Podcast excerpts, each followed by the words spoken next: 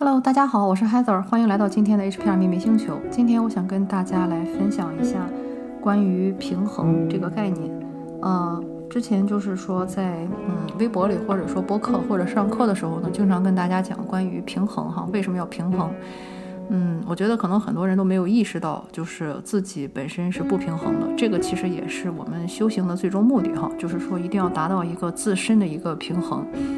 因为毕竟你要先照顾好自己，把自己处理好了，才能去处理跟其他人、其他的这些啊自然界或者是其他啊你说人也好、灵也好、神也好的这个关系啊。自身的平衡永远都是第一位的。什么叫平衡呢？平衡其实就是一个按照我们嗯。中国的话，哈，就是说那种阴阳和谐，或者说是，啊，有黑有白，它是一个相对来说有动有静，动中有静，静中有动的那么一个相互制约，没有哪个地方是特别偏，也没有哪个地方是说，啊，特别呃倾斜的这么一个状态。举一个例子呢，就是说，有一些人可能某一些方向非常的突出，但是呢，他的弱点也非常明显。像这种情况下呢，就属于不平衡的状态啊。举一个在搞玄学中最常见的一个例子哈，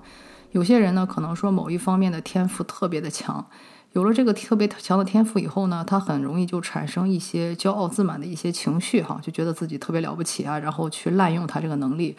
呃，随便举个例子，比如说如果有些人灵视力特别强的话，他可能用灵视力乱去窥探别人的隐私啊，去揭露一些天机啊，去看什么彩票号码呀。之类的，就是说他有这个能力，但是呢，他没有用在正当处，他用在了一些，比方说为自己去谋福利，或者是为周围的几个人，比方说自己的什么父母啊、配偶啊、子女啊这种去谋福利上哈。像这种呢，就是一种很典型的不平衡的状态，就是说什么呢？他的这个能力虽然到了，但是心性没够。举一个现实生活中的例子，可能大家有更好的理解哈。比如说，呃，有一些比较有名的经济学家也好，或者是一些比较大的商人也好，他们本来是有能力呢，去为国为民做一些大事情。但是呢，他们却把这个怨心用低了，用在了做一些小事儿上。比如说某经济学家，对吧？利用他高超的经济学常识，啊，不仅这个白睡了小三儿很多年，然后还把他告上了法庭，或者是把他送进了监狱，是吧？这种 像这些明星啊、经济学家办的事情，就是说他本来是可以起到一个呃良好的一个榜样带头作用，或者说以自己的能力呢，去为大家做一些实事和一些正儿八经的事情。但是呢，他把自己的这个能力。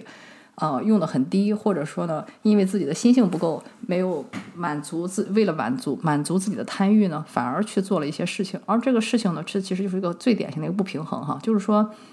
每一个人呢，他比方说可以担得起来的东西是不同的。这个就是我也经常提到这个，就是 Your mileage My vary，就是 YMMV。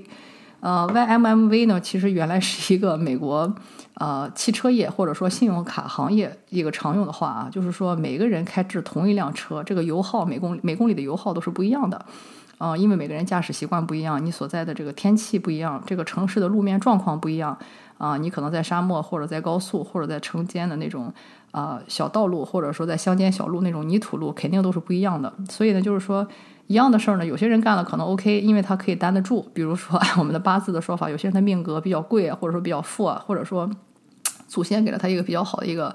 啊存款，可以让他去造哈。所以呢，他可以担得住这个。但是问题就是说，如果有些人他的这个福格福福福德不够，或者说他的这个命格担不起这么大的事儿来呢，他拿到了这么大的钱，或者说拿到了这么大的名誉和地位以后呢，他担不住，他很快就塌了。呃，这也是很多，你比方说像我们经常看到一些人说哈，他好像哎发国难财啊，好像是很很红火啊，做的很做的很好。比如说有些人在这个国家一倒霉的时候，什么洪水啊、飓风啊、地震啊，一碰这种事儿，哎，他却把这个灾灾民的这个钱款给贪污了哈啊，或者说本来一些钱该给弱势群体，比如说给什么女性啊、老人啊、儿童啊之类的哈，但是呢，他没有用在正当处，他利用自己的职权去把这个钱贪了，给自己的人花了或者怎么样。你可以看到，一般来说，这种发国难财的，绝大多数人的命格都没有很强，就是说他基本上不敢说当月暴毙吧，但一般一年或者两年，差不多也就挂了，对吧？该出事儿的出事儿，该坐牢的坐牢，有一些人直接就横死了，对吧？这种是很多的，所以这是一种不平衡的状态，就是什么呢？就是老天给了你一个职责或者说一个义务哈，你可以选择怎么去用它，呃，你做的这个事儿呢，就是说有没有起到这么一个。啊，跟你的这个能力相匹配的这个能力很重要，呃，所以就像我刚才说的，你比方说你明明做到一个地位，你是可以用你手中的这个善款去为很多的灾民或者弱势群体做事情的，但你没有，你把它中饱私囊了，对吧？那你的这个命格又担不住，所以就罢爆了，对吧？所以这就一个很典型的一个不平衡的例子。然后在搞玄的时候呢，我意识到有很多人也有这个问题哈，他就是因为有一方面的能力非常的突出，所以呢就导致了他把这个东西作为一种说理所应当认为自己是一种天赋，然后去滥用它，但是并没有把它用到位。像我刚才说的，你可能比方说灵视力很强，但你用来干这个，或者有些人呢，他可能比方说有这种可以操纵人心智的这个能力啊。但是呢，他也是，就是没有干一些大事儿。什么叫干大事儿？举个例子，比方说像电影《X 曼》中，大家记得，因为那个就哎 X 教授就是 Professor X，他是可以去控制人的这个脑电波的嘛，对吧？所以当时在这个应该是美国总统吧，在联合国大会上说我们要消灭变种人，他就利用他的这个啊。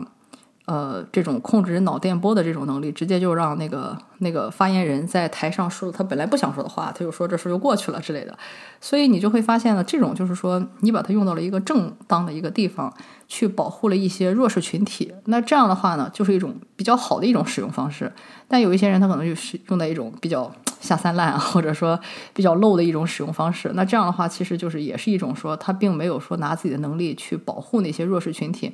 但是呢，他反而去用来去 bully，就是说霸凌那些弱势群体。那一般来说，像这种事儿，他早晚都会被平衡嘛，因为所有的事儿都是平衡的。呃，就像我说的，就是天地万物或者说自然界哈，就是不管你信仰哪个法门啊，或者说什么宗教啊，或者说跟哪个神不跟哪个神都无所谓。就是说，其实它这个审判是一直在发生的，而且呢，它一直是会被平衡掉的。有些事儿你觉得你觉得不合理，那是因为你没有看到一个更远、更广的。啊，一些故事，啊，我们随便举个例子哈，比方说大家都知道，父母很爱自己的子女，这是绝大多数父母都会做的事情，对吧？但是我们也经常看到社会新闻，有一些父母对子女做出很可怕，或者说甚至很可耻的事情，比如说虐待儿童啊，啊，甚至比方说性侵自己的子女啊，或者说把自己的子女的钱全都抢来拿来，或者说对子女进行这个。呃，言语虐待或者是这个身体上的这个暴力虐待，哈，我还记得小时候看过一个社会新闻，非常有阴理心理阴影，就是一个妈妈虐待自己的亲生女儿，好像拿针把那个女孩的嘴给缝上了之类的，就非常非常可怕的一个故事。就是当你看到这些故事的时候呢，你可能会第一反应哈，就是说，哎，怎么会这样？就是虎毒不食子嘛，这个人类怎么可以这样哈？就是说对自己的子女这个样子，你也觉得很不公平啊，对吧？就是为什么他们的小孩要吃这个苦？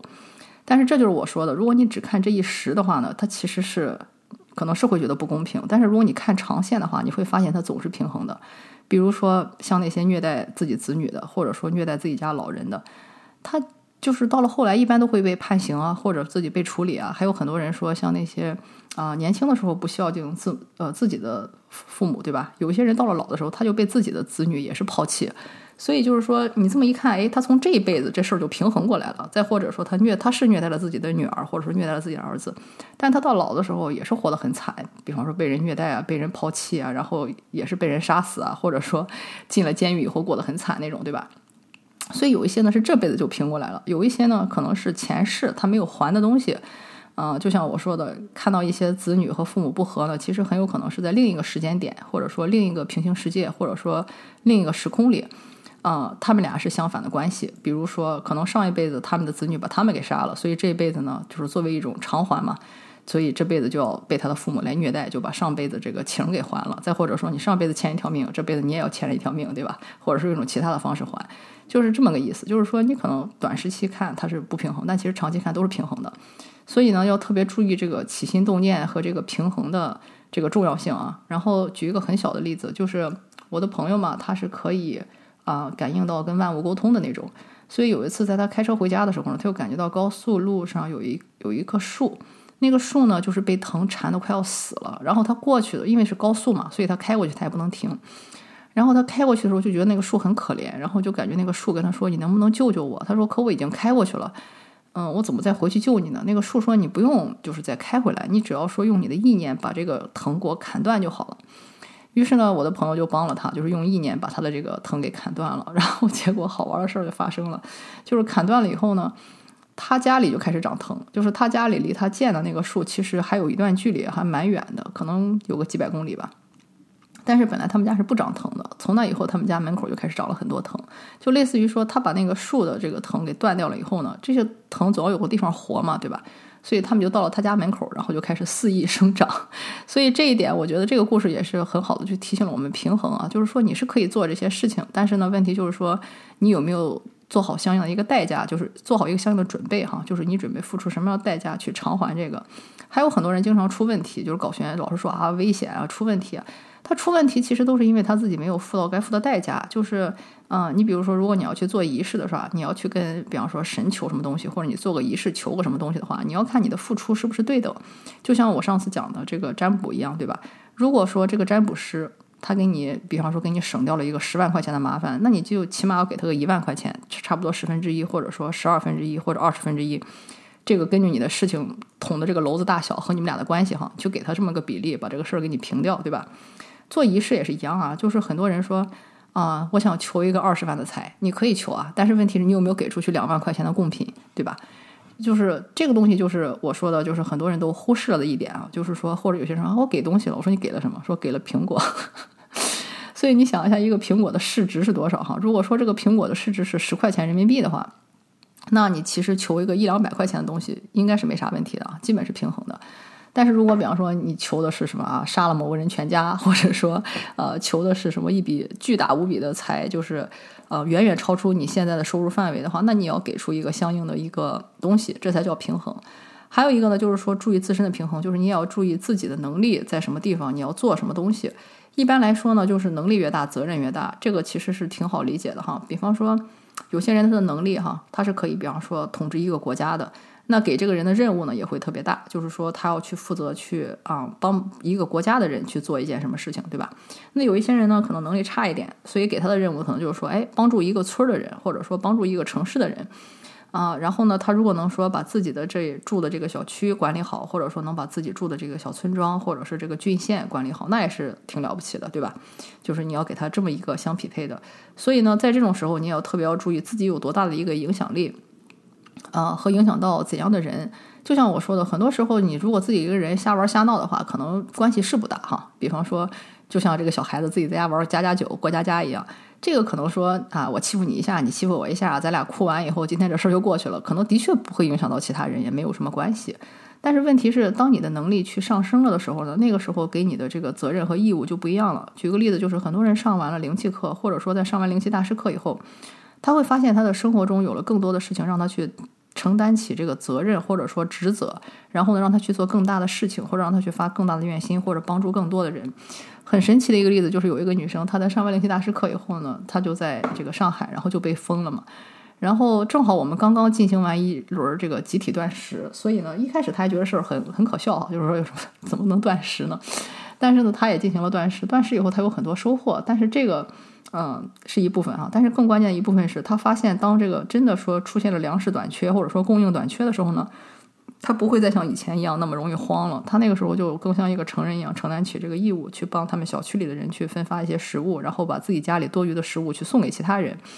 所以这个就是一个很好的例子，就是说它不见得说是一定是你现实生活中得到了一个什么真正的一个职位，比方说，哎，真的给你个市长当当，那倒不一定。但是你会开始有机会去帮助到一些这种弱势群体。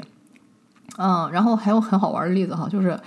呃，前两天，呃，我好像还突然在想哈，就是我在想说，哎，嗯，我在跟一个朋友讨论，因为我不是就是做我们这里的地产经济嘛，就是带人去看房什么的，就是我跟我一个朋友聊天，然后我就在跟他埋怨，我说天啊，我说最近有一个人过来找我，然后呢，那个人的那个工资特别的低，然后他还想在我们这找房子，因为我们这里房子很贵嘛，基本上都是一千五百块钱一个月起。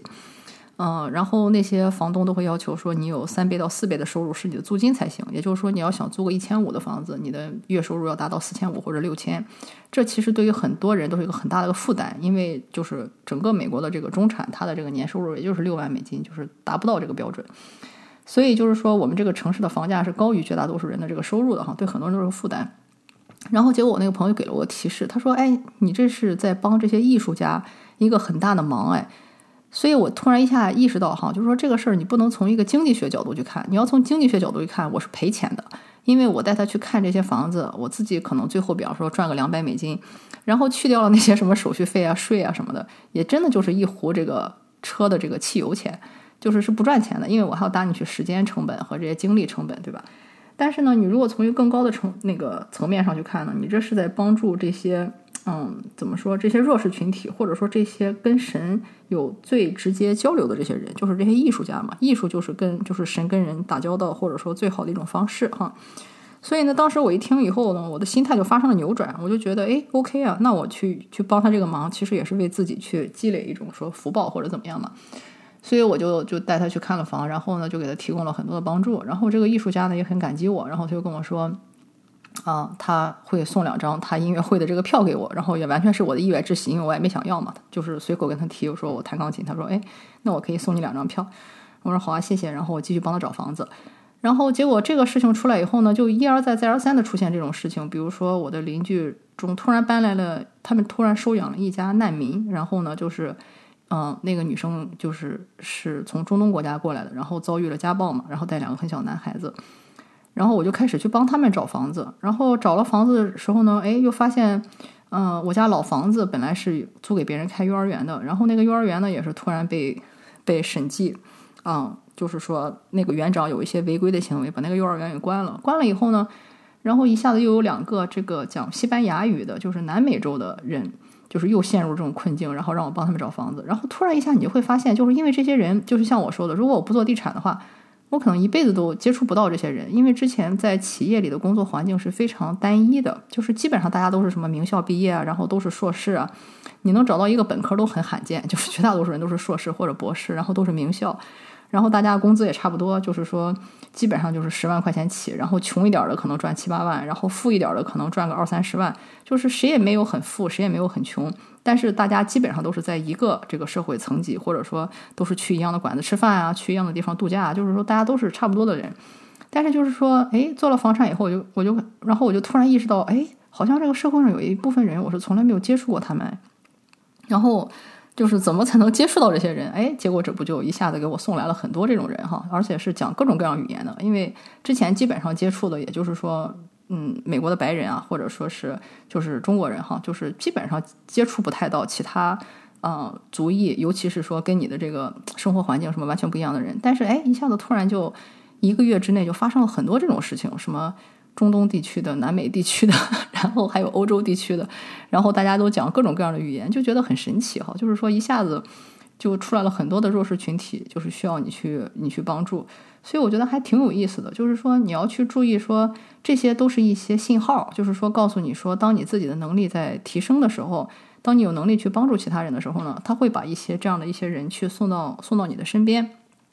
嗯，所以我就觉得，就是希望大家去时刻去关注，能不能去保持自己自身的一个平衡哈。尤其是说，当你的能力上去以后。啊，当你可以做的事情变多了以后，你怎么去帮助自己和帮助周围的人？怎么去帮助你周围的这个社区？其实是嗯蛮关键的。然后还有呢，就是说你自己能力上去了以后呢，也要特别注意，要谨言慎行，看你要影响到多少人。就像我说的，以前如果我是个小透明，对吧？我随便说几句话无所谓。但如果现在我说的话可以被几百个人、几千个人看见，那我说话的时候就要格外的小心，就是不要给大家造成一些负面的一些影响，对吧？然后呢，还有一些人就是说，他本来比方说能量比较低的时候，哎，我随手做个什么东西，可能这个东西的价值跟市场价差不多，它就值个十块八块，或者说值个两百块钱，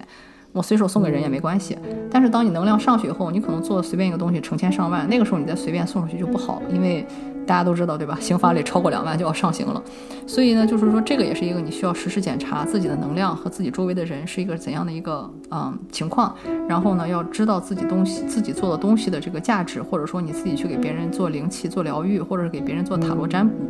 啊，这么一个价值，这些东西都是要实时考量的。呃，关于更细一步的东西呢，我会在接下来九月份的灵气大师课中和即将要开始的萨满课中呢，有一个更加深层的一个诠释。所以，如果你感兴趣的话，也欢迎联系我。呃，感谢你的收听，希望这期内容对你有帮助。我们下次再见。